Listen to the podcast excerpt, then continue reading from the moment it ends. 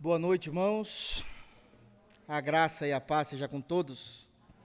Graças a Deus porque estamos reunidos debaixo do nome glorioso de Jesus. Amém? Queridos, eu quero convidá-los a abrirem a Bíblia no livro de Esdras, capítulo 7. Eu quero concentrar o sermão de hoje nos versos 27 e 28.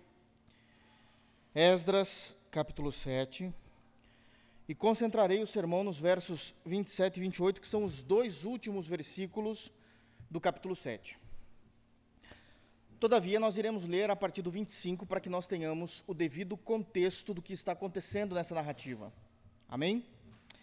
Enquanto os irmãos abrem, eu quero pedir a atenção dos irmãos que, à medida que nós fomos, fomos avançando no sermão, os irmãos mantenham em Cristo Jesus a Bíblia aberta. Crente ama as Escrituras. Mantenham, porque nós vamos ler, e vamos ler muito hoje porque eu preciso, de acordo com a orientação do texto bíblico, ensinar os irmãos, apregoar os irmãos pontos que, é verdade, muitos já conhecem por serem crentes em Jesus. Para outros, serão novidade. Para outros, uma compreensão melhor a respeito do tema a ser abordado. Que Deus nos conduza nisso em Cristo Jesus. Amém? Tentarei terminar hoje o capítulo 7. Tentarei, porque é Deus quem manda. Né? É Deus quem manda. Às vezes eu tento terminar, mas é muitas informações em um versículo só e eu preciso orientar a igreja. Essa é a minha função. Amém? Então todos acharam Esdras, capítulo 7, versos 27 e 28. Vai ser a concentração do sermão, mas iremos ler a partir do versículo 25.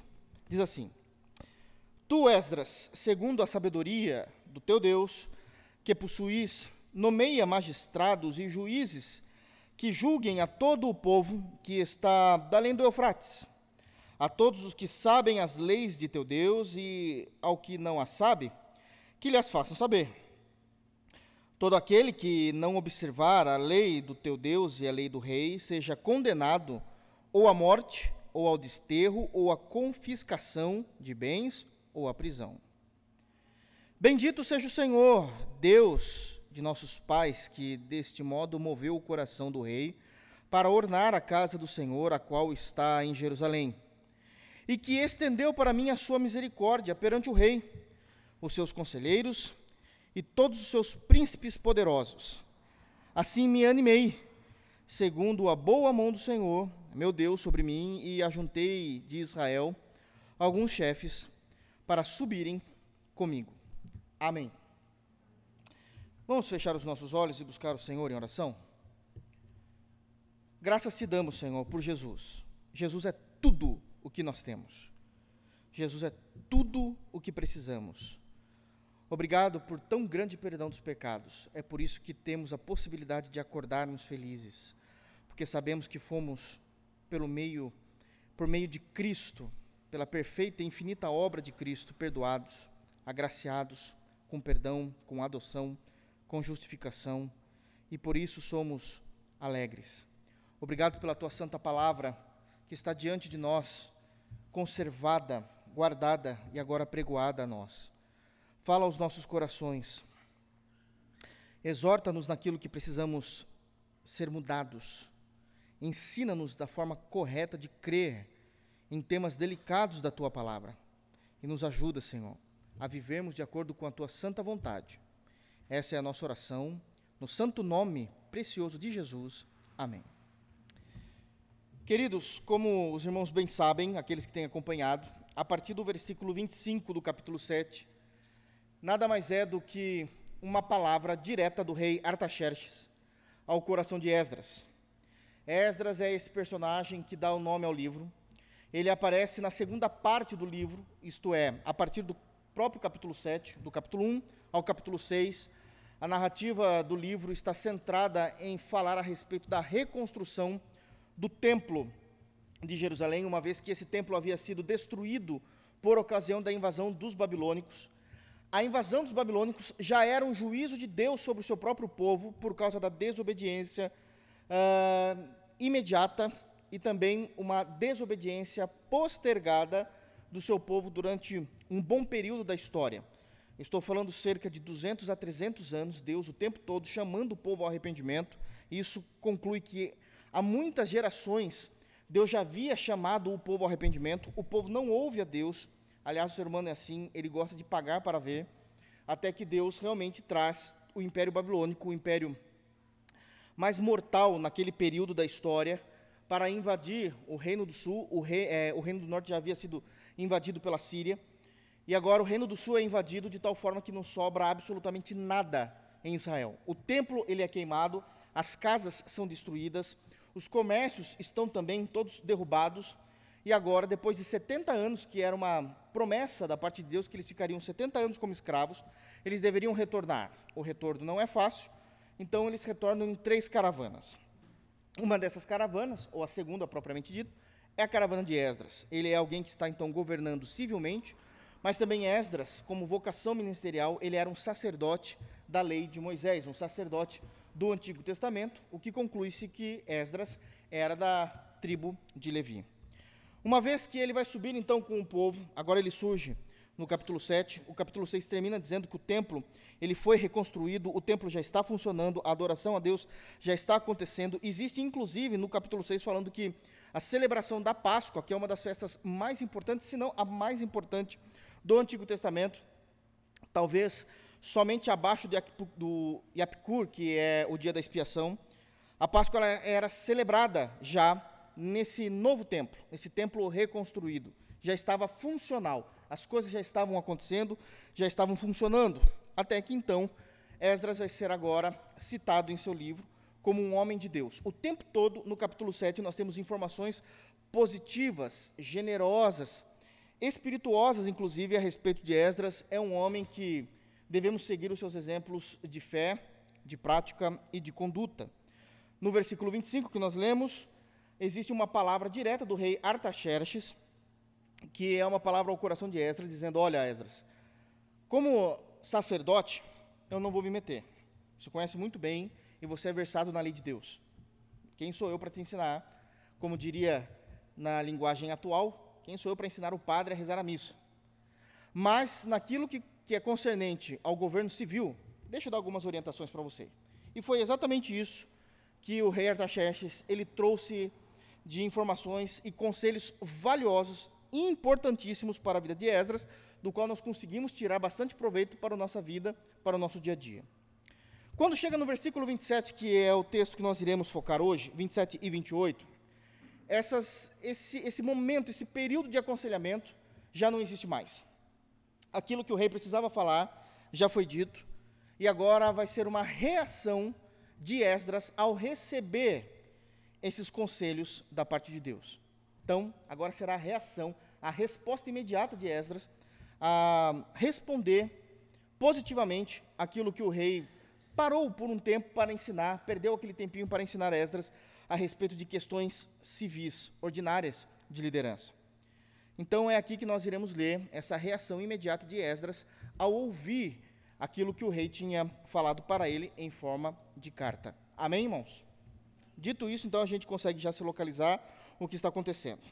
Vamos ler novamente o versículo 27 e que Deus nos dê graça para entender tudo que está aqui. Olha como é a reação de Esdras, então, uma vez que ele ouve os conselhos de Artaxerxes. Bendito seja o Senhor, Deus de nossos pais, que deste modo moveu o coração do rei para ornar a casa do Senhor, o qual está em Jerusalém. Ele continua, mas isso a gente vai falar daqui a pouco em tempo oportuno, que é o verso 28. Aqui eu já quero então iniciar trazendo algumas informações importantíssimas da reação de Esdras naquilo que concerne as, aos conselhos do rei Artaxerxes para ele. A primeira lição que nós temos aqui, que é importantíssima, é a ação de graças ao Deus que escreve a história. A ação de graças ao Deus que escreve a história.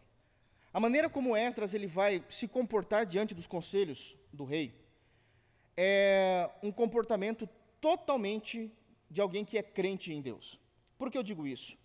porque ele vai revelar, só no final do capítulo 7, aquilo que nós já estávamos trabalhando, uma vez que estávamos expondo o capítulo, toda a informação possível e, na verdade, qual era o crivo central do porquê é que estava acontecendo a liberação dessa segunda caravana, porque é que Artaxerxes estava abençoando o povo de Deus, e principalmente porque é que Artaxerxes perdeu um, um tempo ali, precioso seu, do seu reinado, para ensinar alguns pontos de governo civil para Esdras. Esdras ele vai dizer que tudo isso foi porque Deus moveu o coração do rei. Está aí no versículo 27. Deus moveu o coração do rei. E é mediante essa crença, essa fé, e agora deixando bem claro e explícito, mediante essa realidade que é real, que o coração dos reis está na mão de Deus, está lá em Provérbios 21, que Esdras vai começar então a descrever alguns pontos importantes no versículo 27 que nós precisamos prestar atenção. O que é que Esdras está fazendo aqui então no primeiro momento? Ele está, nesse momento, num, naquele naquele instante em que ele começa a expressar a sua gratidão, o seu louvor e a sua adoração ao Deus que o tempo todo estava atrás das cortinas.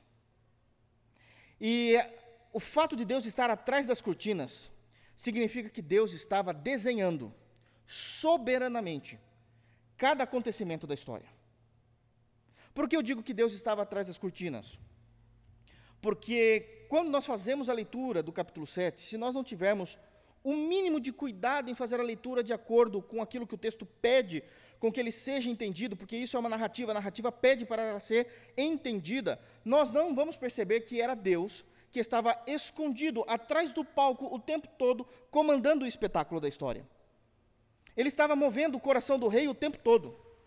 Então Esdras nos traz uma informação importante, que não importa, no caso aqui era o que estava acontecendo, não importa se Esdras estava diante do homem mais importante e mais poderoso do mundo naquela época.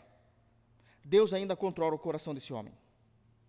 Deus ainda controla a história. E ele sabe que foi Deus que inclinou o coração de Artaxerxes para fazer tudo aquilo que Deus desejava. Tudo aquilo que Deus desejava.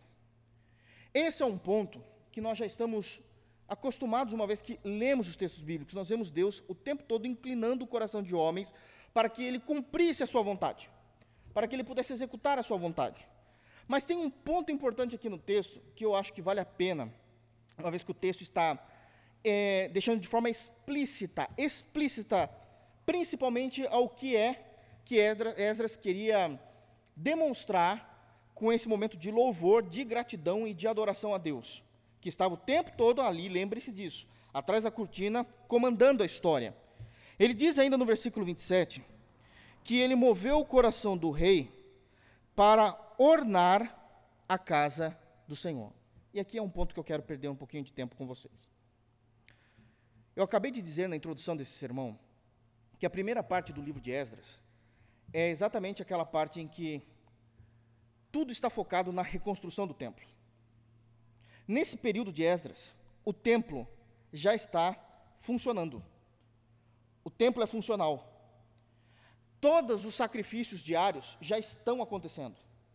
Os sacerdotes já estão postos nos seus lugares.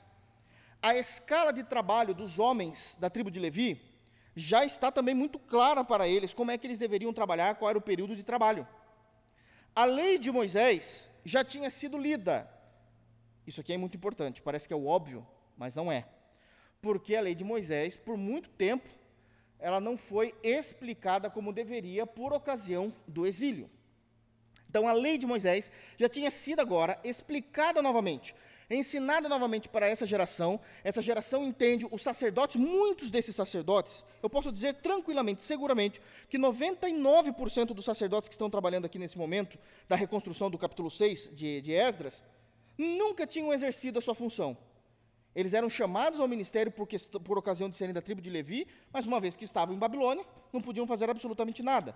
Então agora eles estavam executando o seu serviço diante de Deus, estavam totalmente ali, agora a todo vapor, trabalhando, mas tem uma coisa que não agrada a Deus. Ainda não está de acordo com a vontade de Deus. A beleza do templo. A beleza do templo. E isso, Esdras começa a nos ensinar que Deus ama a beleza. Que Deus ama o belo.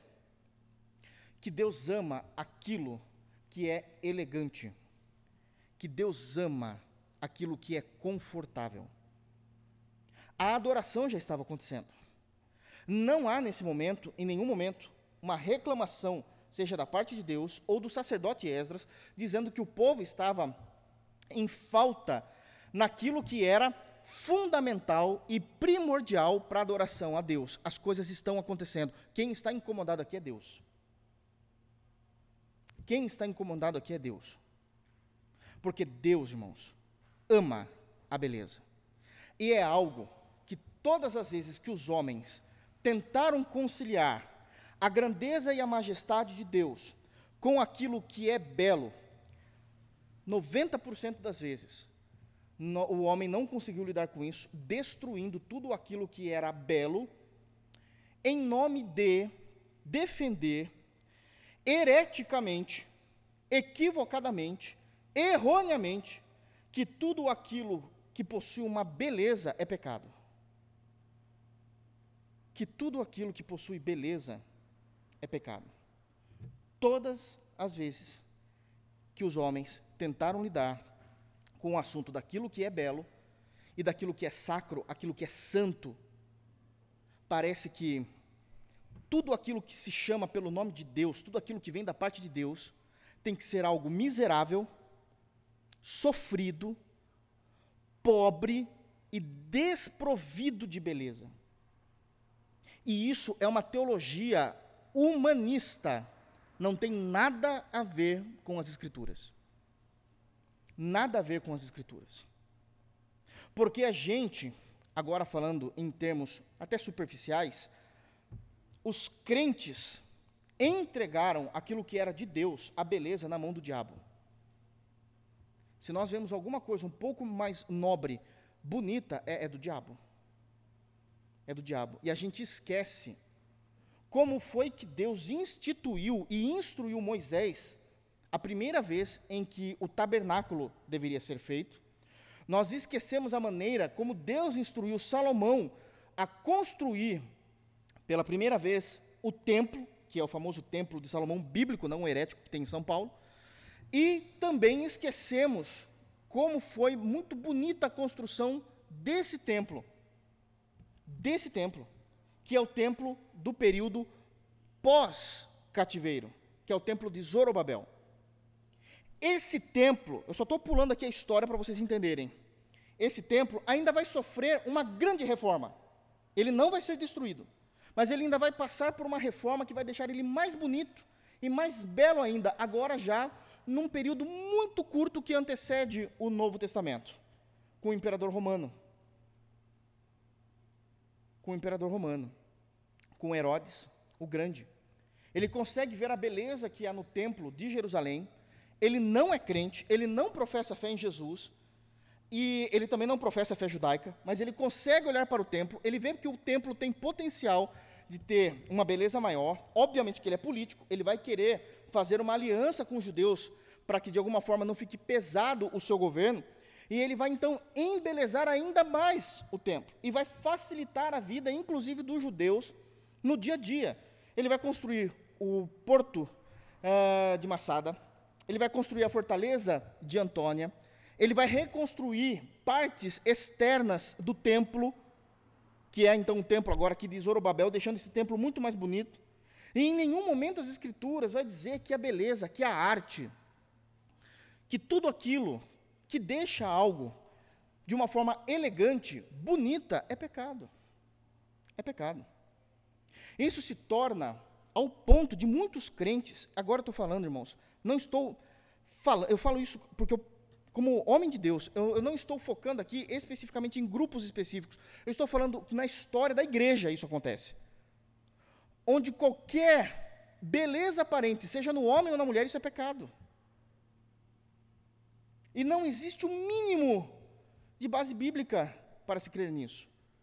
O que as Escrituras condenam é aquela vaidade que toma o lugar de Deus. Quando a minha vaidade proíbe a minha vida com Deus, porque eu quero ser vaidoso naquilo que eu quero fazer. Mas não se esqueçam que a maneira como Deus fez com que todo Israel fosse liberto de um genocídio foi embelezando uma mulher chamada Esther, do qual se tornou rainha. Deus não usa do pecado para salvar o seu povo. Deus usa daquilo que é puro para salvar o seu povo. Então, todo esse conceito que nós temos agora é que Deus ama a beleza. São poucas as vezes que isso é feito de forma clara. O que ele está louvando a Deus aqui é exatamente dizendo o seguinte no versículo 27, olha, louvado, bendito seja o nome do Senhor, Deus de nossos pais, que deste modo moveu o coração do rei para ornar. O templo já estava lá. O templo já estava funcionando. Mas agora Deus ele quer embelezar o templo. E como é que ele fez isso? Ele moveu o coração do rei Artaxerxes para que Artaxerxes desse condições financeiras para que o templo ficasse bonito, ficasse belo.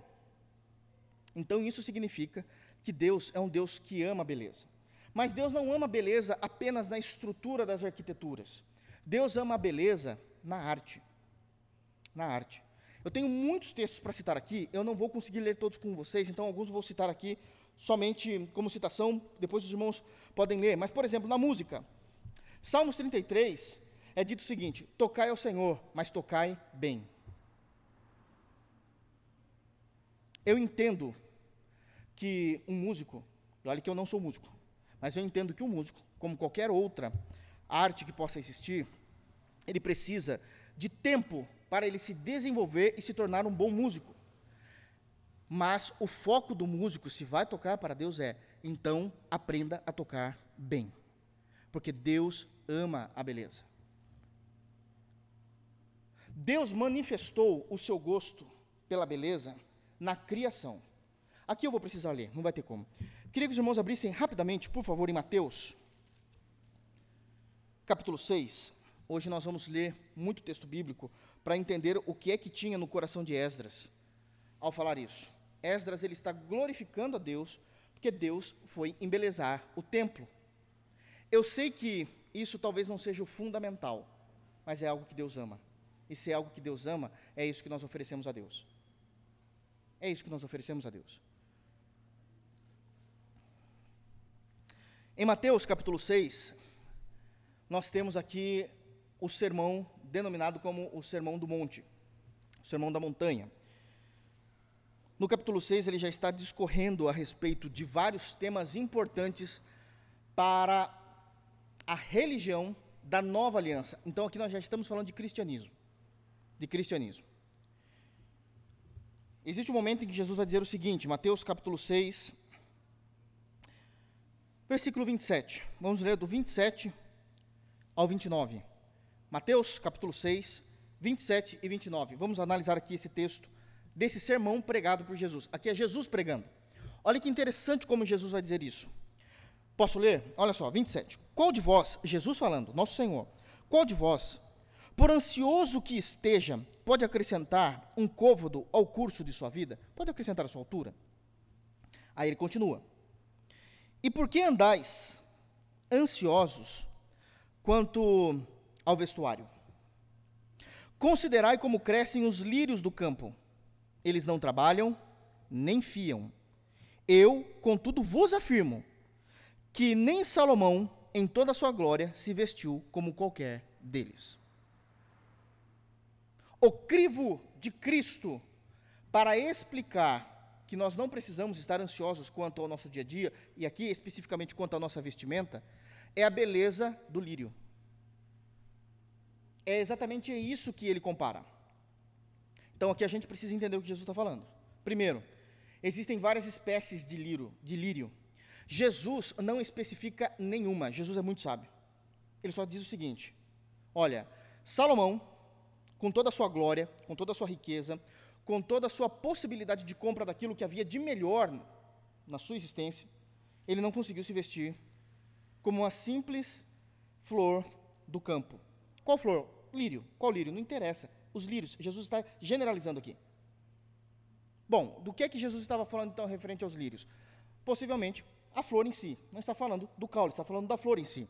Quais são ah, as descrições, os destaques que nós temos no lírio? Primeiro, se você já conhece o lírio, eu conheço. O lírio, ele tem uma pétala sedosa. Não é algo rústico. Não é algo vulgar no sentido mais literal possível. Algo extremamente popular. O lírio, ele é uma flor que emana essa beleza, porque a sua pétala é como uma seda.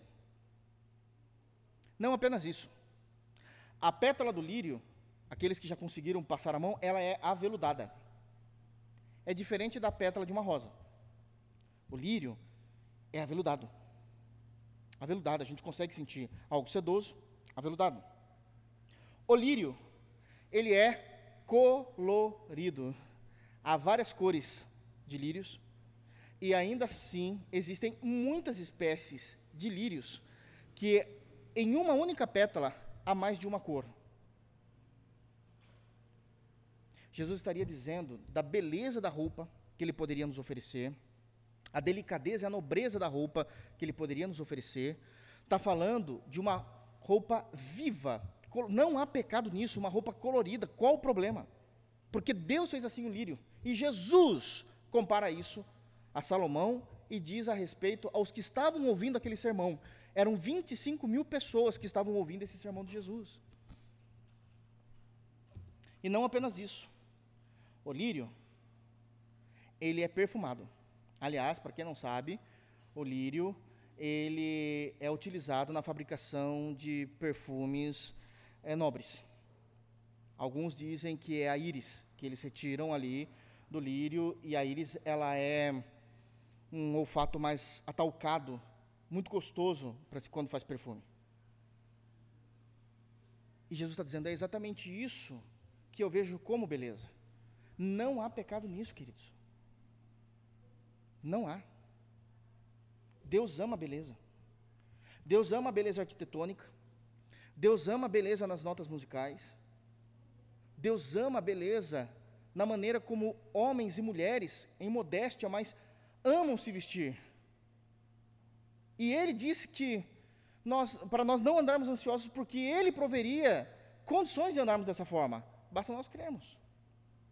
Ou até mesmo, basta nós aceitarmos e não sermos como Pedro, que quando Jesus, numa revelação, mostrou um lençol descendo do céu, cheio de animais, que pela lei era impuro, e Jesus dizia, mata e come, o Pedro queria ser mais teólogo do que Jesus, dizendo, não posso porque é impuro. E Jesus disse, mas eu estou mandando você comer. Eu purifico aquilo que é impuro. Vocês acham que é impuro. Porque nós colocamos métricas na própria santidade de Deus, isso é pecado. Não, Deus não gosta disso. Onde está na Bíblia? Que Deus não gosta disso. Aonde que está na Bíblia que Deus condena a beleza? Aonde está na Bíblia que o crente ele tem que viver a vida o tempo todo passando necessidade, em aflição, em angústia e feio? Onde está escrito isso nas Escrituras, irmãos? Isso é muito sério, porque isso traumatiza, machuca e fere a fé de milhões de cristãos que estão espalhados pelo mundo, sendo ensinados de forma herética a não viverem uma boa vida em Jesus por regulamentações que não estão nas Escrituras. Que não estão nas Escrituras. Então o Senhor ama. Ele ama a beleza da criação. É só olhar para a criação. Deus poderia ter criado um tom de verde, um tom de terra. Poderia ter criado um tom das pedras, das rochas, um tom de água, e acabou. Está bom demais. Há milhares. A Bíblia, isso aqui é muito importante. A Bíblia, ela não define o que é beleza para Deus. A Bíblia não define, não é o foco da Bíblia definir o que é a beleza para Deus. Mas através da criação e através de ordenanças específicas que nós temos nas Escrituras, por exemplo, como a a ordenação arquitetônica, a ordenação das músicas, a ordenação do vestuário. nós conseguimos ver qual é o padrão de beleza de Deus. Então é mais fácil nós irmos pelo contrário. O que é que não agrada a Deus naquilo que muitos entendem por beleza, mas parece que está fora daquilo que Deus quer? Simples, tudo aquilo que é antinatural. Tudo aquilo que contrasta com a criação, que contrasta com as questões arquitetônicas que Deus fez, que contrasta com aquilo que Deus estabeleceu, por exemplo, na beleza do vestuário. Tem mais coisas que eu estou falando até aqui por enquanto. Tudo isso que contrasta demonstra que não está dentro do padrão de Deus. É, vou fazer mais claro aqui, para ficar, vou, vou tentar falar agora no popular. E peço que os irmãos entendam e falo isso debaixo de temor. A arquitetura é algo maravilhoso. Até chegarmos na, na arquitetura pós-moderna, onde há abusos, não todas, mas abusos. Por exemplo, há prédios que nada mais são ou foram construídos como símbolos fálicos. Os irmãos sabem o que é isso? Órgão masculino, parecendo um órgão masculino. Isso contrasta com a criação, não há nada na criação que parece com isso. É óbvio que não faz parte da beleza do que Deus criou. Isso é um escândalo. Isso é manchar a beleza de Deus. Aquilo que se vestimos, obviamente tem outros pontos das Escrituras, mas tudo aquilo que contrasta com a modéstia, ou que contrasta com a alegria, com a razão de ser feliz, não é beleza para Deus. Não há beleza para Deus. Tudo aquilo que contrasta com a orientação a respeito da música, de ser alguém que tem aprendido, tem devocionado, não é o padrão de beleza para Deus.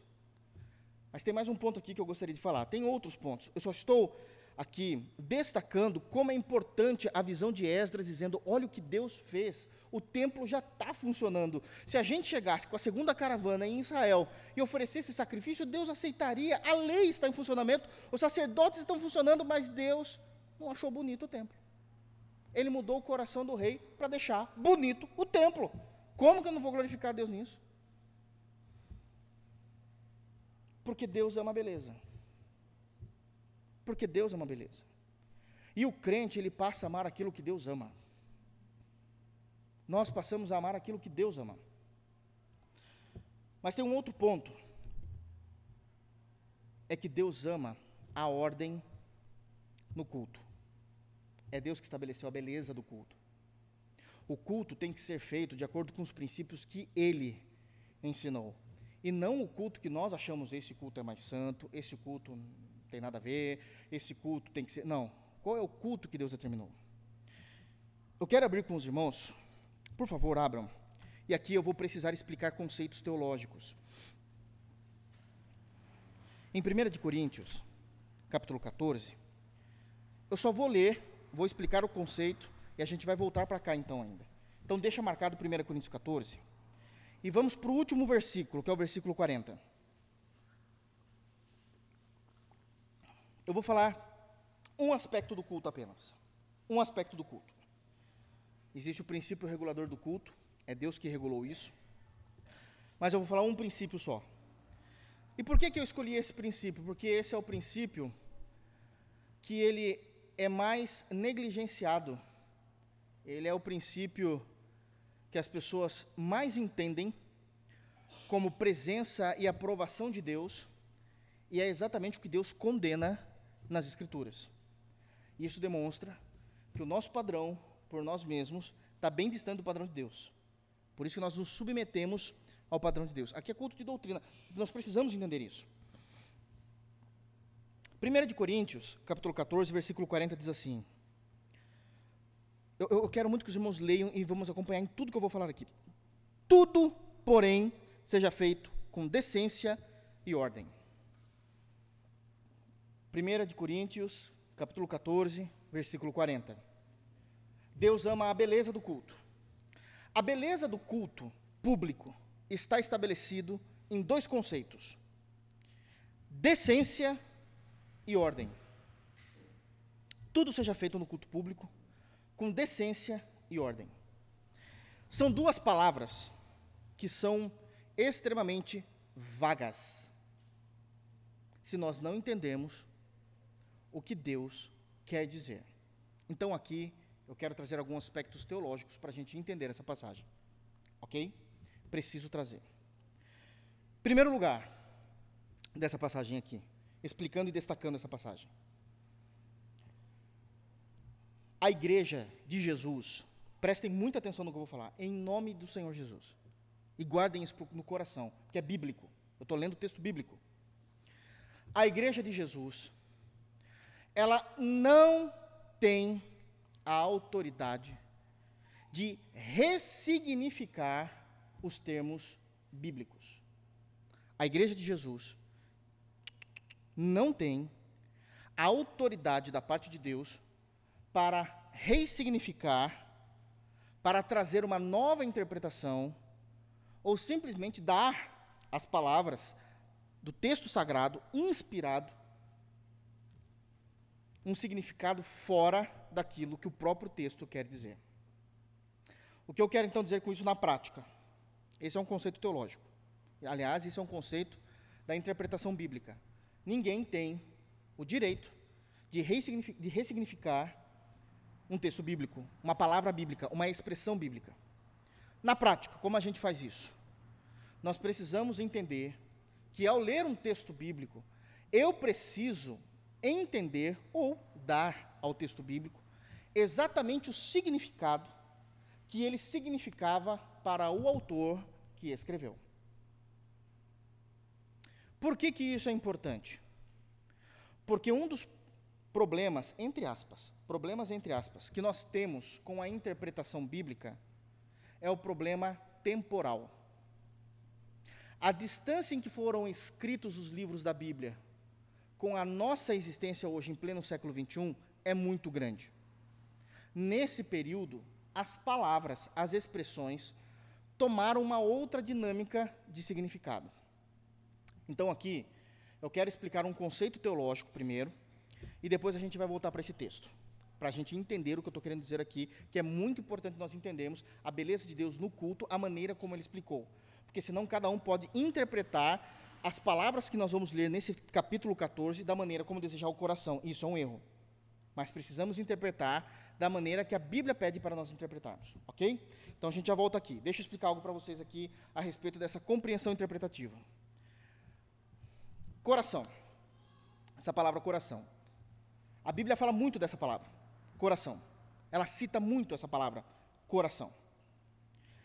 Para a Bíblia, a palavra coração é totalmente oposta ao que os brasileiros do século XXI entendem quando nós citamos o coração em nossas falas. É totalmente diferente. Percebam que eu não estou dizendo que a maneira como nós, brasileiros, entendemos a palavra coração no nosso cotidiano é errado. Não estou dizendo isso. Estou dizendo que a maneira como nós tratamos a palavra coração no nosso dia a dia ela é algo muito própria da nossa cultura, do, do Ocidente, do século XXI. Mas a maneira como os judeus tratavam a palavra coração, lá no Oriente Médio, Antigo Testamento ainda, então estamos falando aí de cerca de 4 mil anos atrás, irmãos, não quero que signifique a mesma coisa. Não pode, isso é uma loucura a gente interpretar isso. Coração, muitas vezes para nós, é uma questão de sentimento. Né? Obviamente que quando a gente fala literalmente coração, a gente está se referindo a um órgão que fica aí o tempo todo no seu peito fazendo sístole, diástole, sístole, diástole. Não, não estou falando disso. Geralmente, quando a gente fala coração, nós estamos falando a respeito de sentimento. Então, por exemplo, é muito comum nós conversarmos e ouvirmos isso, ou até mesmo falarmos dizendo assim: olha, eu entendo o que você está dizendo aqui na minha mente, mas não consigo aceitar isso no meu coração. Não sinto isso. Não consigo ter essa expressividade de emoção no meu coração para entender isso. Com a minha cabeça eu entendo, mas com o coração, sentimento, eu não consigo aceitar isso, não consigo lidar com isso. Essa é a cultura brasileira. Não tem problema com isso, desde que nós não venhamos trazer essa compreensão para as Escrituras. Para a Bíblia, coração é o oposto de sentimento. Para a Bíblia, coração é razão e entendimento. Eu vou provar para os irmãos. Para o brasileiro, é emoção. Oh. querida Julieta, não é assim? Mas para a Bíblia, é razão, é conhecimento, é entendimento. O tempo todo foi assim, desde Gênesis. Desde Gênesis. Para o judeu, o coração é razão. Então, estamos falando de coisas totalmente opostas: sentimento e razão, emoção e razão, conhecimento, entendimento. Elas não brigam entre si, só que não se casam. E para o judeu, é exatamente o oposto daquilo que o brasileiro entende. Então vamos lá, eu vou explicar isso para os irmãos. Abram, eu falei que a gente ia ler e eu preciso provar esses pontos para vocês. Abram em Gênesis, capítulo 6. Tudo isso para explicar 1 Coríntios 14. Como nós devemos interpretar isso, como é, é importante nós entendermos esses conceitos bíblicos. Em Gênesis capítulo 6, existe a narrativa de que a maldade e a depravação humana, ela não apenas já existe, isso já existe desde o capítulo 3 com a queda, mas agora, em Gênesis capítulo 6, ela se multiplicou. Ela já tomou todos os lugares em que haviam seres humanos. Isso já foi tomado. Nesse momento do capítulo 6, há gigantes, é que são chamados homens gigantes, homens muito, muito grandes na terra. Esses homens que eram gigantes, eles eram maus. E eles começam a fazer todos, todo o povo ali sofrer. Deus vê isso acontecendo. Aí Deus vai falar qual é a situação que Deus vê. Ele não vê somente o ato da violência, ele vê o motivo da violência, porque Deus, os olhos de Deus, ele perspassa todo o caráter humano. Ele consegue olhar para o caráter humano. Então ele diz o seguinte: Gênesis capítulo 6, versículo 5. Percebam como é totalmente diferente o que a gente sente de sentimento brasileiro. Gênesis 6:5. Viu o Senhor que a maldade do homem se havia multiplicado na terra e que era continuamente mal todo desígnio do seu coração. Algumas traduções vão dizer que era continuamente mal todo o pensamento do seu coração. O coração está ligado com a razão. O coração está ligado com a arquitetura do mal. Como eu vou fazer o mal? aquilo que eu entendo o que é mal, aquilo que eu entendo que eu quero fazer, todo o prognóstico do que eu irei fazer no dia de amanhã, como eu irei trapacear na minha empresa amanhã. Aquilo que para nós é razão, aquilo que foi pensado, foi uma, uma linha de raciocínio construída, para o judeu é coração. Estou mostrando para os irmãos. Não é o sentimento. Eles não estão aqui, oh meu Deus, eu vou fazer o mal amanhã, mas meu coração não deixa eu fazer. Não tem nada disso aí. Já está no coração. Jesus entende da mesma forma. Mateus, por favor. Capítulo 15.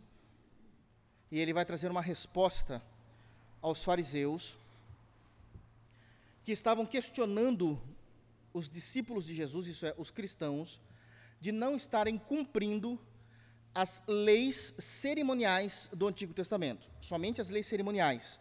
Essa lei específica que eles estão questionando Jesus é que esses homens, eles pegavam uma fruta e já comia. E os fariseus falavam, isso é pecado. Olha só como era difícil. Todo mundo gosta de colocar pecado na vida dos outros, né? Então, isso é pecado. Tá, o que, que é pecado? Não, pecado porque eles pegaram lá uma banana e comeram a banana. Eles não lavaram a banana. Eles têm que lavar a banana. Olha só. Se eles explicassem isso de forma onde o foco fosse a higiene, tudo bem. É verdade. Lava uma maçã, melhor antes de você comer. Não tem problema. Mas a partir do momento em que eles não focaram a higiene, aliás, isso nem passava pela cabeça dos judeus, mas eles estão focando isso como é Deus falando que é pecado, você não pode fazer isso, isso é mentira, isso é heresia, e eles vão prestar conta, aliás, já prestaram, já morreram, prestaram conta a Deus. E Jesus explica isso dizendo o seguinte, Mateus, capítulo 15, a partir do versículo 17. 16. 16. Jesus, porém, disse: Também vós não entendeis ainda. Então Jesus está repreendendo eles. Vocês não entenderam o quê? Não compreendeis que tudo que entra pela boca desce para o ventre e depois é lançado em lugar escuso, vai para o esgoto? É esse a, a ideia do sistema digestivo, né? Jesus está explicando, é só isso que está acontecendo. Tem nada de pecado comer uma fruta. Tá bom, pode ser que ele não teve o melhor né, manuseio com higiene, mas falar que isso é pecado é diferente. Falar que isso é pecado é diferente. Aí Jesus continua. Mas, então o que entra pela, pela boca é a questão do sistema digestivo. Mas, 18. O que sai da boca vem da onde? Vem da onde, irmãos? O que está no texto? Vem do coração. Jesus cita então de novo. E é isso que contamina o homem, porque do coração procedem maus desígnios. Não é sentimento. Está falando de pensamentos. Maus desígnios, homicídios, adultérios, prostituição, furtos, falso testemunhos, blasfêmias. São estas as coisas que contaminam o homem, mas o comer sem lavar as mãos não o contamina. Então Jesus está dizendo que o coração, para o judeu, a compreensão da metáfora e da figura de linguagem do coração é o entendimento. E eu vou além. Às vezes, pode ser que um cristão mais leigo não perceba o que Jesus está falando aqui. Mas a resposta de Jesus falando que vem do coração é a quebra dos dez mandamentos. O que ele citou aqui é dez mandamentos. Principalmente a parte que tange o relacionamento do ser humano para com o ser humano, que é a partir do quinto mandamento. Que é a partir do quinto mandamento. Porque a, a intriga aqui era entre é, cristãos e fariseus. Fariseus e cristãos, na realidade. Então, homem e homem. Então, Jesus não usa a primeira parte dos dez mandamentos aqui, mas usa a última parte. Vocês querem ver? Olha lá. Ó. Porque do coração procedem uh, os maus desígnios. Esses maus desígnios pode ser entendido, inclusive, a maneira como eles lidam com a própria família. Homicídios, sexto mandamento, não matarás. Adultério, sétimo mandamento, não adulterarás. Prostituição, também, sétimo mandamento. Furtos, oitavo mandamento, não roubarás. Falso testemunho, não levantará falso testemunho, nono mandamento. Aqui ele está falando, vocês quebram com inteligência, com conhecimento, com desígnios estabelecidos os dez mandamentos. E isso vem do seu coração. Ele está falando da mente. O coração para o judeu é a mente. Então nós não podemos trazer uma ressignificação dos termos bíblicos. Dos termos bíblicos. Mais uma, Efésios, por favor. Efésios, capítulo 4, versículo 17 e 18. Efésios, capítulo 4, agora é Paulo.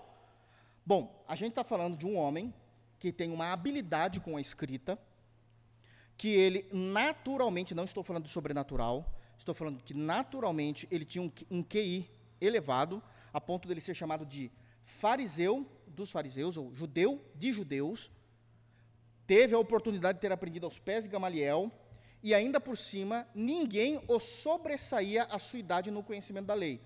Isso é uma questão natural, não estamos nem falando do chamado, estamos falando, de, aliás, antes dele se converter, é o que ele fala o que ele era. Então ele tem um conhecimento, uma cultura e uma inteligência muito grande. Ele é judeu de judeu, da tribo de Benjamim, e que ninguém o excedia em conhecimento daquela turma sua. E ele vai dizer no versículo 17, 4, 17, a respeito da vida cristã. Isto, portanto, digo, e no Senhor testifico, que não mais andeis como também andam os gentios. Gentios aqui são outras gentes, aqueles que não são crentes. Na vaidade dos seus próprios, o quê? Na vaidade dos seus próprios, o quê? Pensamentos.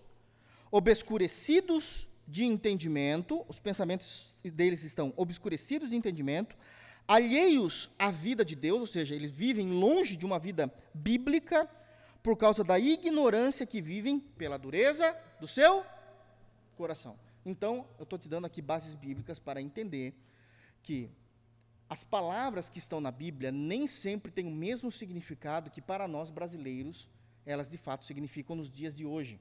Nós precisamos ler os textos bíblicos e as palavras bíblicas de acordo com aquilo que eles entendiam. E aí nós vamos chegar no cerne.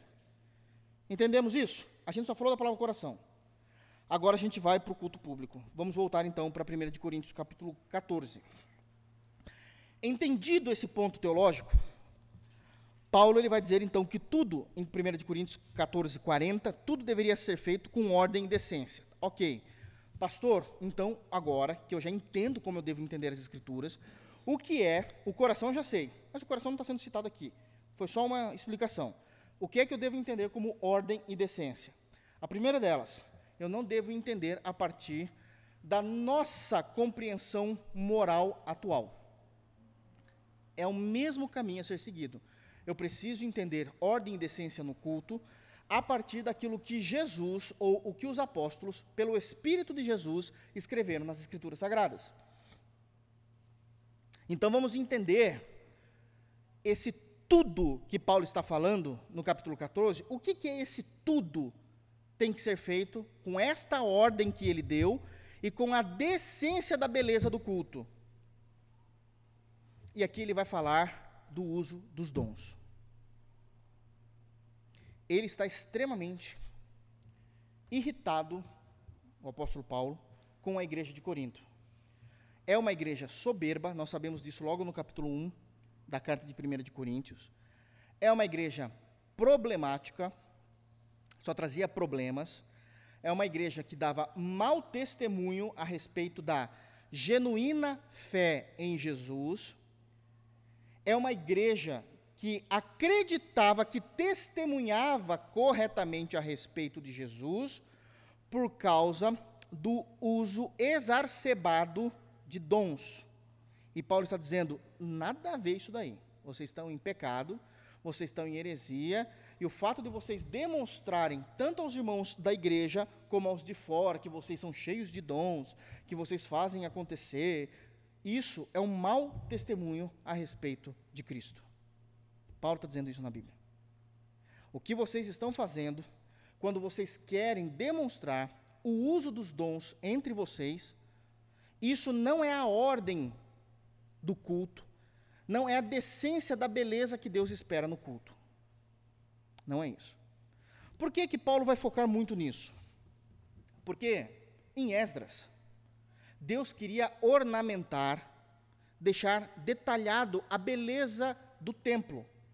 No Novo Testamento, os irmãos muito bem sabem disso, que não existe mais um templo principal onde Deus quer ser adorado, mas ele quer adorar em espírito e em verdade. Logo, a beleza, a beleza esperada por Deus, primária, não é necessariamente a arquitetura do templo, das igrejas do Novo Testamento. Ele não proíbe a beleza, mas essa não é a prioridade. A prioridade de Deus, quando o povo de Deus se reúne, é que o culto seja feito segundo ele determinou, a beleza do culto que ele quer receber.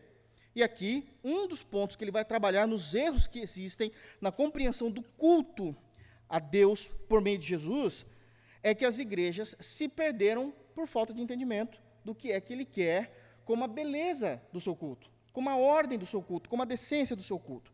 Eu não vou ler todo o capítulo 14, mas eu vou ler uma boa parte dele, para que a gente possa entender. Então, ele vai trazer uma crítica do uso exacerbado dos dons e de como isso acontece. Não apenas isso, nós temos um outro problema agora nos dias de hoje. Esse não era um problema no período da igreja de Corinto. Mas esse tempo que eu falei, a distância em que foi escrita a carta de Coríntios, inspirada pelo Espírito, com o dia de hoje, é muito grande. No mínimo, 2020 anos. No mínimo, 2020 anos. É muita coisa, dois milênios. Então, nós também precisamos entender o que é que Paulo está dizendo aqui. Então, vocês vão marcar aqui, porque eu também preciso trazer bases bíblicas de outros textos para vocês entenderem o que é que Paulo já está trazendo aqui. Porque ele já vai doutrinar uma doutrina que já é conhecida da igreja. Então ele não vai explicar necessariamente a doutrina e depois falar vocês erram nisso. Ele já vai entrar dizendo, ó, oh, vocês estão errados nisso. Porque na cabeça de Paulo, como ele já ensinou isso aos coríntios, ele não precisa ensinar essa doutrina, só precisa corrigir. Mas aqui nós vamos entender essa doutrina e falar o porquê que Paulo está corrigindo isso. Amém? Então olha como ele começa. Vamos ler o verso 1 e o verso 2. Segui o amor e procurai com zelo os dons espirituais, mas principalmente que profetizeis. Pois quem fala em outra língua não fala a homens, senão a Deus, visto que ninguém o entende e em espírito fala mistérios. Aqui, ele já não, ele não está falando, eu estou lendo calma aqui, mas aqui Paulo está sendo enérgico. Existiu uma confusão muito grande. Muito grande. Mas antes de entrarmos nessa confusão aqui da igreja de Corinto, a gente precisa definir então os termos bíblicos. É o que a gente fez com o coração e é o que a gente vai fazer com ordem e decência. Quando Paulo diz que nós precisamos procurar os dons espirituais, mas principalmente no versículo 1, o que profetizeis, é, e aí ele vai citar um outro dom, o de línguas, e que esse dom de línguas é inferior ao primeiro dom do versículo 1, que é o de profetizar, o que, é que ele está querendo dizer? Então vamos lá. Primeiro, eu preciso entender que a palavra profetizar aqui, no Novo Testamento, não é aquele dom de dizer, assim diz o Senhor, hoje o fulano de tal, ou você que está passando por isso, Deus está te ouvindo. Tá. Não é isso. Eu vou mostrar nas Escrituras. Por que, que não é isso? Eu quero que os irmãos leiam, por favor, então, o versículo 3. Mas o que profetiza fala aos homens, edificando, exortando e consolando. Não é predizer futuro. A profecia de predizer futuro, assim diz o Senhor, essa profecia acabou com os profetas do Antigo Testamento. Você não vai ver no Novo Testamento homens predizendo o futuro, isso já estava escasso. Como é possível exortar, edificar e consolar pessoas pela palavra de Deus? Há, aquilo que para, para os judeus é profetizar, quando nós lemos isso no grego, é proclamar a verdade de Deus. Ele está proclamando a verdade de Deus. Não é ficar predizendo o futuro. Isso terminou em Cristo. Em Cristo. Como é que eu sei disso? A Bíblia fala isso. Então, eu vou mostrar isso para vocês. Hebreus, eu preciso provar porque nós estamos num culto de doutrina. Por que, que nós temos que crer assim? Vamos para o que a Bíblia fala, não porque alguém fale alguma coisa. Bíblia, Bíblia, irmãos. Hebreus, capítulo 1, versículo de número 1. Hebreus está lá no final das Escrituras. Hebreus, está antes aí de, de Pedro, de Tiago. Hebreus, capítulo 1, versículo 1. Olha já como inicia essa carta. Olha a importância dela. Todos abriram? Eu quero que todos leiam. Isso aqui é a palavra de Deus. Não sou eu falando, é Deus. Está no texto bíblico. Todos abriram? Olha só. Hebreus 1, 1. Havendo Deus, outrora, isso é, no passado, falado, passado, falado é passado, muitas vezes e de muitas maneiras aos pais pelos profetas. Vocês entenderam essa parte? Então, havendo Deus, outrora, falado, primeiro, muitas, muitas vezes. Foi muitas vezes que isso aconteceu. E também o texto diz que foram de muitas maneiras. Deus falou por sonho, Deus falou usando pessoas, Deus falou por homens. Mas em qual período o texto do Novo Testamento está falando isso? Aos pais. Aos pais é o nome dado aos judeus do Antigo Testamento. Deus falou isso pelos profetas. Quais profetas que está sendo falado aqui? Irmãos, profeta Isaías, Oséias, Daniel, Jeremias, Ezequias, Abacuque, Naum, Obadias.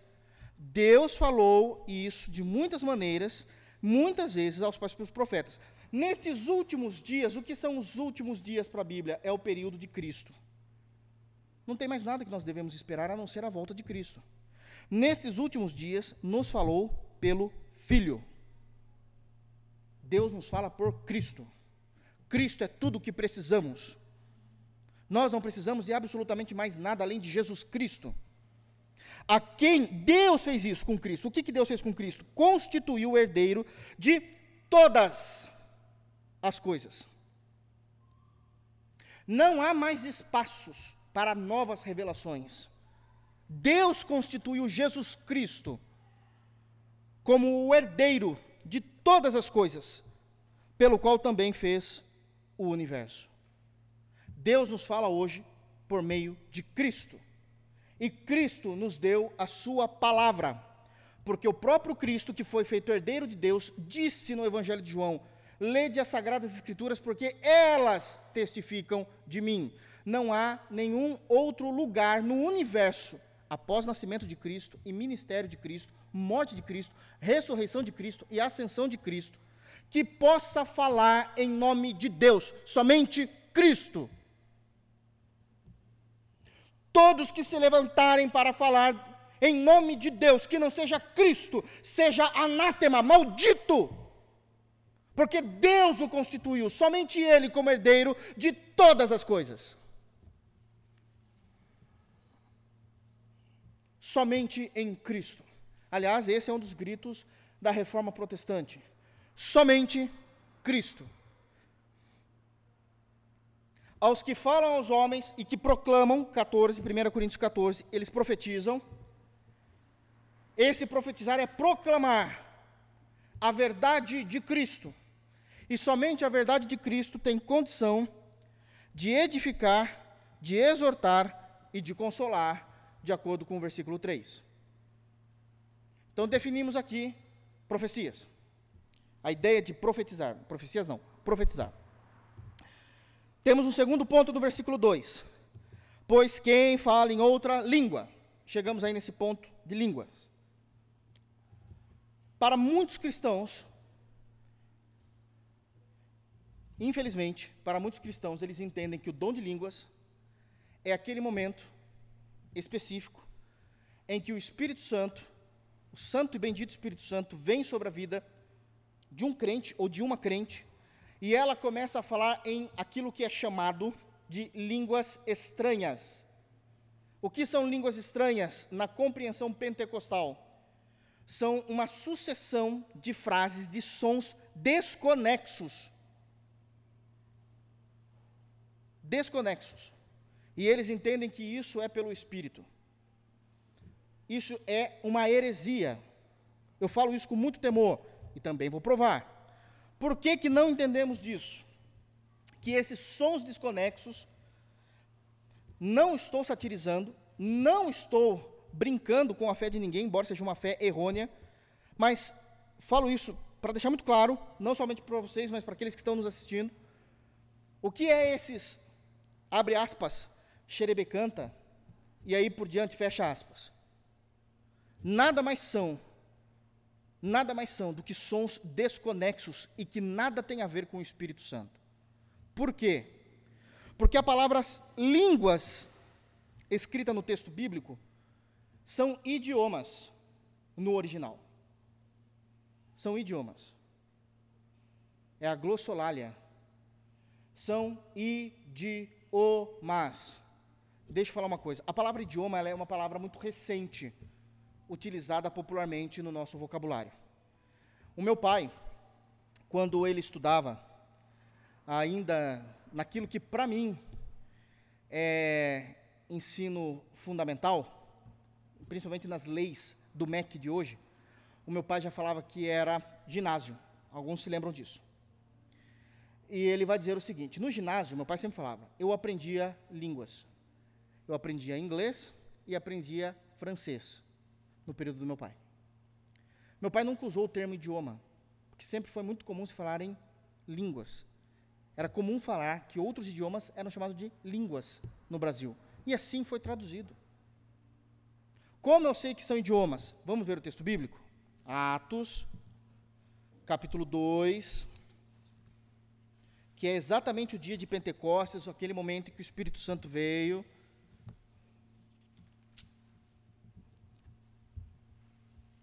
sobre a igreja que estava esperando, aqueles 120 esperando.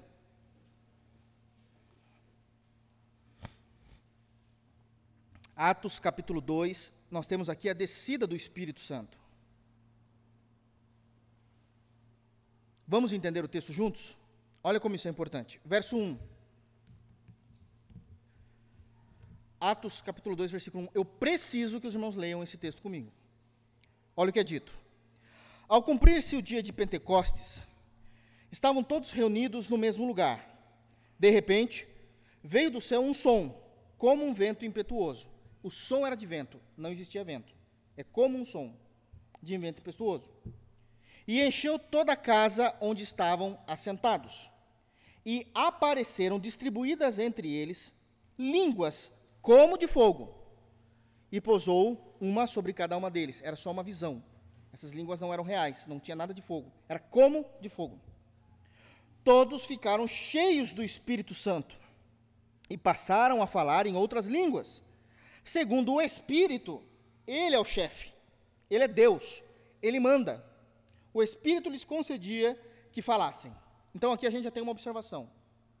Que as línguas que cada um que estava naquele culto específico, e que o Espírito Santo começou a usar a cada um ali, eram línguas diferentes. Não eram os mesmos sons desconexos. Mas eram línguas diferentes. Porque era o Espírito que concedia que cada um falasse cada tipo de língua. Ainda que a gente venha supor que eram sons desconexos diferentes. Um fala uma coisa que a gente não entende, outro fala de uma outra forma que a gente não entende. Não é isso. Ainda assim significa que não, não era a mesma língua estranha que todos estavam falando. Continua. 5. Ora, estavam habitando, habitando no sentido de visitando por causa do, do, da festa de Pentecostes. Ora, estavam habitando em Jerusalém judeus, homens piedosos, vindo de todas as nações. Está no texto, irmãos, debaixo do céu. Quando, pois, se fez ouvir aquela voz, afluiu a multidão, que se possuiu de perplexidade, porquanto cada um os ouvia falar na sua própria língua. Poxa vida, mais claro do que isso é impossível. Por que, que a multidão ficou impressionada? Porque eles vieram de outras nações, num período que não existia escola de idiomas, e eles começaram a ver homens galileus, judeus, falando na língua materna deles. Era idiomas, está no texto bíblico. Está no texto bíblico. Versículo 6 de novo. Quando, pois, se fez ouvir aquela voz, afluiu a multidão que possui de perplexidade, porquanto cada um os ouvia falar na sua própria língua. Estavam, pois, atônitos e se admiraram, dizendo: Vede, não são porventura galileus, todos esses que estão aí falando? Galileus era porque assim, eram pessoas muito simples, é, ignorantes até. Então é impossível que uma pessoa galileia tenha conhecimento suficiente para falar em nossas línguas, mas pior ainda é cada um dos galileus falando em idiomas diferentes das nossas nações, de onde a gente está vindo agora.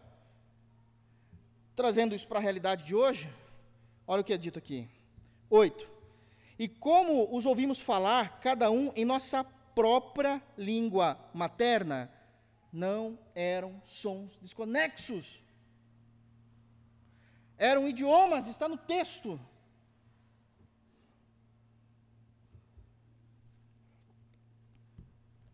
Somos, aí eles vão falar quais são as suas nacionalidades, né? Nove.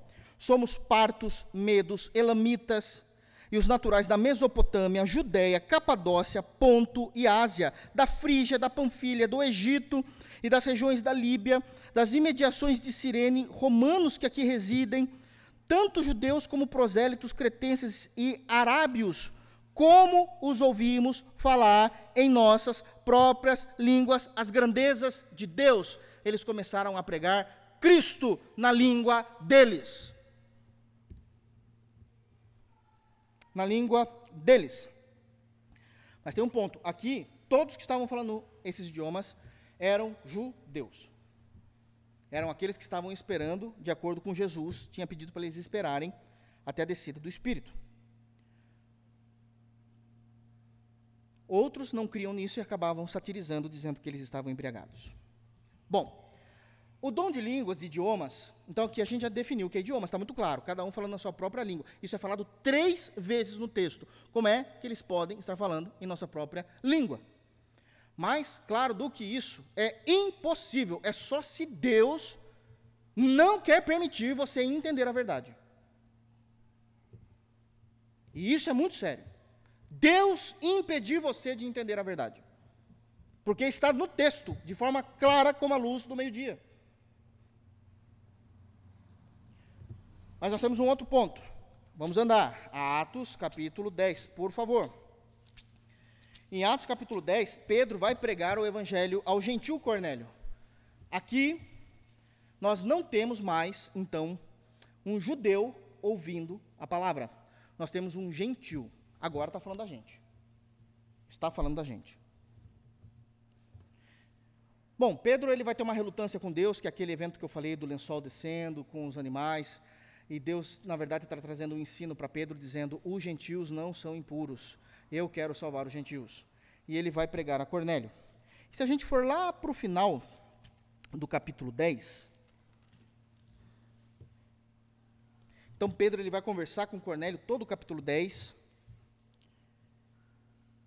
A gente vai ler o versículo 44 em diante. Posso ler? Atos 10, 44. Prestem atenção, é muito importante. Ainda Pedro falava estas coisas, falando a respeito de Cristo. Cristo, tudo é Jesus Cristo. Ainda Pedro falava estas coisas quando caiu o Espírito Santo sobre todos os que ouviam a palavra. E os fiéis que eram da circuncisão, quem são os fiéis da circuncisão? Judeus, ok? Que vieram com Pedro, era o pessoal que acompanhou Pedro, admiraram-se, porque também sobre os gentios foi derramado o dom do Espírito Santo, pois os ouviam falando em línguas e engrandecendo a Deus. Então perguntou Pedro: Porventura, pode alguém recusar a água para que não seja batizado? Estes que, assim como nós, receberam o Espírito Santo? O que é que o dom de línguas fez nesse momento? Porque Deus fez com que o gentil Cornélio falasse em um idioma diferente. E possivelmente, esse idioma, possivelmente, eu não estou afirmando, não sou bobo, não está na Bíblia, mas possivelmente esse gentil Cornélio começou a falar na língua natal de Pedro. Por que, que a gente pode imaginar isso? Porque é dito no texto bíblico que eles viram o Espírito Santo recaindo sobre os gentios e que não apenas eles estavam falando nesse idioma, mas eles estavam engrandecendo a Deus. Quem que ficou perplexo? Os que estavam acompanhando Pedro, judeus judeus estava falando com um gentil, que não tem nada a ver as suas línguas, seus idiomas, mas eles ouviram Cornélio engrandecendo, glorificando a Jesus Cristo, possivelmente no seu idioma, porque eles reconheceram que Cornélio estava engrandecendo a Deus. O que é a ação e qual foi a edificação de Cornélio falar em idioma nesse momento? Porque a gente precisa entender que dom é para edificação da igreja. Não é para edificação pessoal. E nem para edificação de um cidadão só. Ó, assim, Deus manda dizer: o culto tem 5 mil pessoas, mas Deus está falando com uma pessoa. Não existe isso. É para edificação do corpo. Dons é para edificação do corpo. Por que é que nós podemos sugerir, com muito temor, que ele estava falando na língua dos judeus? Porque aqueles que acompanhavam Pedro ouviram ele engrandecendo a Deus. E qual foi a edificação que aconteceu? Que Deus, nesse momento, ele trouxe a igualdade dos crentes judeus com os crentes gentílicos, com os crentes gentios. Judeus são cheios do Espírito Santo, gentios são cheios do Espírito Santo, ninguém é melhor do que o outro.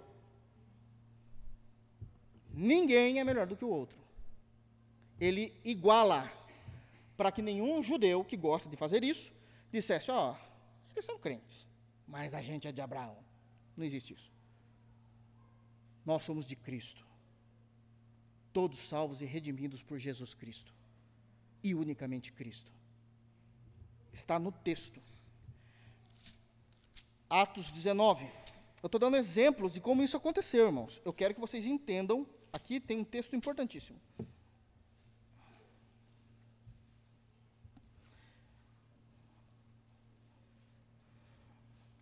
Paulo aqui está na sua última viagem missionária, terceira viagem missionária. E ele está pregando o evangelho na cidade de Éfeso, que vai ser a igreja fundada, a igreja de Éfeso, que é a carta aos Efésios, que nós temos na Bíblia. Versículo 1. Aconteceu que, estando Apolo em Corinto, Paulo tendo passado, 19.1, tá? 19.1. Paulo tendo passado pelas regiões mais altas, chegou a Éfeso, e achando ali alguns discípulos, alguns discípulos. É interessante que Paulo não tinha pregado ainda na igreja de Éfeso, mas ele achou discípulos. Então vamos entender isso aqui. Perguntou-lhes: Recebestes porventura o Espírito Santo quando crestes? Ao que lhe responderam: Pelo contrário, nem mesmo ouvimos que existe o Espírito Santo. Então Paulo perguntou: Em que, pois, fostes batizados? Responderam: No batismo de João. Eles eram discípulos de João Batista. Eles eram um grupo de pessoas que, sabe-se lá o porquê, Deus sabe, eles estavam em Jerusalém quando João estava pregando antes de Cristo ser batizado. Lembra aquele público no Rio Jordão? Essa galera estava lá. Ouviram João, creram no que João pregou, se batizaram o batismo de arrependimento. Por isso que a gente sempre fala que o batismo nas águas não é o batismo de arrependimento, é o batismo do cristão, do cristianismo hoje. É diferente do batismo de João Batista. É diferente. Eles ouviram João Batista, creram naquilo que João Batista pregou, se batizaram e, infelizmente, tiveram que muitos no Brasil ainda vivem. Voltam para suas casas numa região em que não tem uma boa igreja para se cultuar. E até então, Jesus começou seu ministério. Jesus pregou por três anos, foi para a cruz, ressuscitou, ficou 40 dias andando entre as pessoas, foi visto por mais de 500 irmãos, ascendeu aos céus, começou o período de Atos dos Apóstolos. Paulo ainda vai se converter, Paulo se converte, fica afastado 17 anos depois de sua conversão, volta. Olha quanto tempo esses homens ficaram esperando Cristo alcançar eles. Atos é maravilhoso. E agora, Paulo chega lá. Aí eles dizem: não, a única coisa que a gente tem de informação sobre a nossa fé é aquilo que a gente ouviu aquela única vez João pregando. Que coisa maravilhosa! Uma única pregação mudou a história desses discípulos e eles se mantiveram nessa fé. A gente ouve vários sermões por semana e às vezes a gente tropeça, né? Disse-lhe Paulo: João realizou o batismo de arrependimento dizendo ao povo que cresce naquele que vinha depois dele, a saber, em Jesus. Eles eram crentes sem saber que Jesus tinha vindo. Como era. Vocês entendem que Atos dos Apóstolos é muito primário, é muito, muito embrionário o cristianismo ainda? Maravilhoso isso, né? Maravilhoso, porque nós estamos vendo depois, né? Eles, tendo ouvido isso, foram batizados em o nome do Senhor Jesus. Por isso que é errado quando alguém fala em nome de Jesus. Não, ele só está diferenciando o batismo de Jesus com o batismo de João. Impondo-lhes Paulo as mãos, é, impondo-lhes Paulo as mãos, veio sobre ele o Espírito Santo e tanto falaram em línguas, prestem atenção, tanto falaram em línguas como profetizaram. Eram ao todo uns doze homens. Uma igrejinha de doze homens que tinham ouvido um sermão de João Batista. Um sermão. Doze homens. E agora o Espírito Santo veio sobre eles, afirmando que não há diferença entre crentes judeus e crentes gentios. E eles começaram a falar em idiomas e eles profetizaram. Preste atenção. Não cabe aqui o entendimento de que Paulo, o apóstolo, estava lá para fundar a igreja e eles começaram a profetizar sobre a vida de Paulo. Assim diz o Senhor. Não eles começaram a proclamar, possivelmente na língua natal de Paulo, o que é que eles criam agora em Jesus. Porque era um grupo de 12 pessoas, eles não estavam saindo assim, diz o Senhor para todo mundo, era só aquele grupo. Não faz sentido entender profecia como predição de futuro, mas como Deus sendo engrandecido numa língua que o Espírito Santo, nós não temos certeza, então, que o Espírito Santo deu para que eles falassem. Então agora definimos e vamos ficar por aqui hoje mesmo, não vai ter jeito. Agora a gente definiu o que é a profecia no Novo Testamento é para exortar, consolar e edificar pela palavra, porque Hebreus capítulo 1, versículo 1 diz que havendo Deus outrora falado aos pais pelos profetas, muitas vezes, muitas maneiras, a nós falou nesses últimos dias pelo Filho, e agora definimos o que língua é. Idiomas. Idiomas porque todas aquelas pessoas estavam em Atos capítulo 2 ouviram na sua própria língua e assim por diante. Semana que vem, com a graça de Deus, nós vamos falar ainda de 1 Coríntios 14 e nós vamos entender o contexto de Esdras falando que Deus quis ornar o templo e agora Deus vai ornar o seu culto a ele, como é que ele vai organizar com ordem e decência o culto do Novo Testamento, uma vez que entendemos o que é a profecia, que é a proclamação da verdade, e os idiomas com que Deus usava na antiguidade. Amém? Então agora se tragam isso no coração e permitindo Deus, permitindo Deus, semana que vem, nós trabalharemos o conceito da beleza de Deus no seu culto, uma vez que Deus quis ornar o culto do Antigo Testamento, que era no templo. Amém? Vamos ficar de pé? Vamos orar ao Senhor. Deus seja louvado, né, irmãos?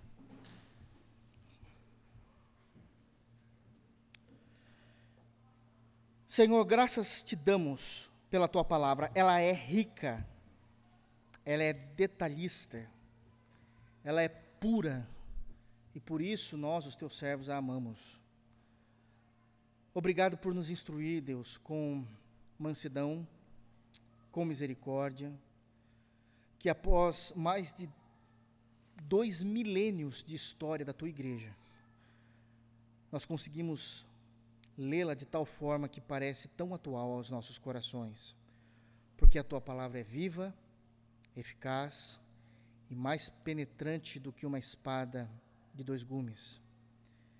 Que assim seja a tua palavra em nós, que ela venha penetrar até a divisão da alma, do espírito, das juntas e medulas, mas faz de nós pessoas que amam a Jesus Cristo, que conseguem ver a verdade da tua palavra e que conduzem os seus dias na santidade, na nobreza, na instrução da tua palavra. Às vezes são textos, Pai, que desafiam tudo aquilo que nós aprendemos um dia, aquilo que popularmente é conhecido. Mas, Senhor, trabalhe em nós de tal maneira que não importa o que muitos possam pregar, o que importa é a verdade da tua palavra. Imprima em nós a verdade da tua palavra. Faz de nós como o Senhor fez com aqueles crentes de Deuteronômio capítulo 6, que ao andar a sua palavra seja falada e crida por nós, que ao deitar a sua palavra seja falada e crida por nós, que ao trabalharmos nós venhamos amarrar a tua palavra ao nosso coração, aos nossos braços, à nossa mente, que a tua palavra seja a juíza soberana da nossa fé. É assim que nós oramos. Leva-nos, Senhor, em paz. Nos dê uma noite de descanso. Guarda-nos no retorno para os nossos lares e que teu nome possa ser glorificado, tua palavra seja digerida e que teu Espírito Santo possa aplicar esses textos sagrados aos nossos corações. É no santo nome de Jesus que nós oramos. Amém. Que a graça de nosso Senhor e Salvador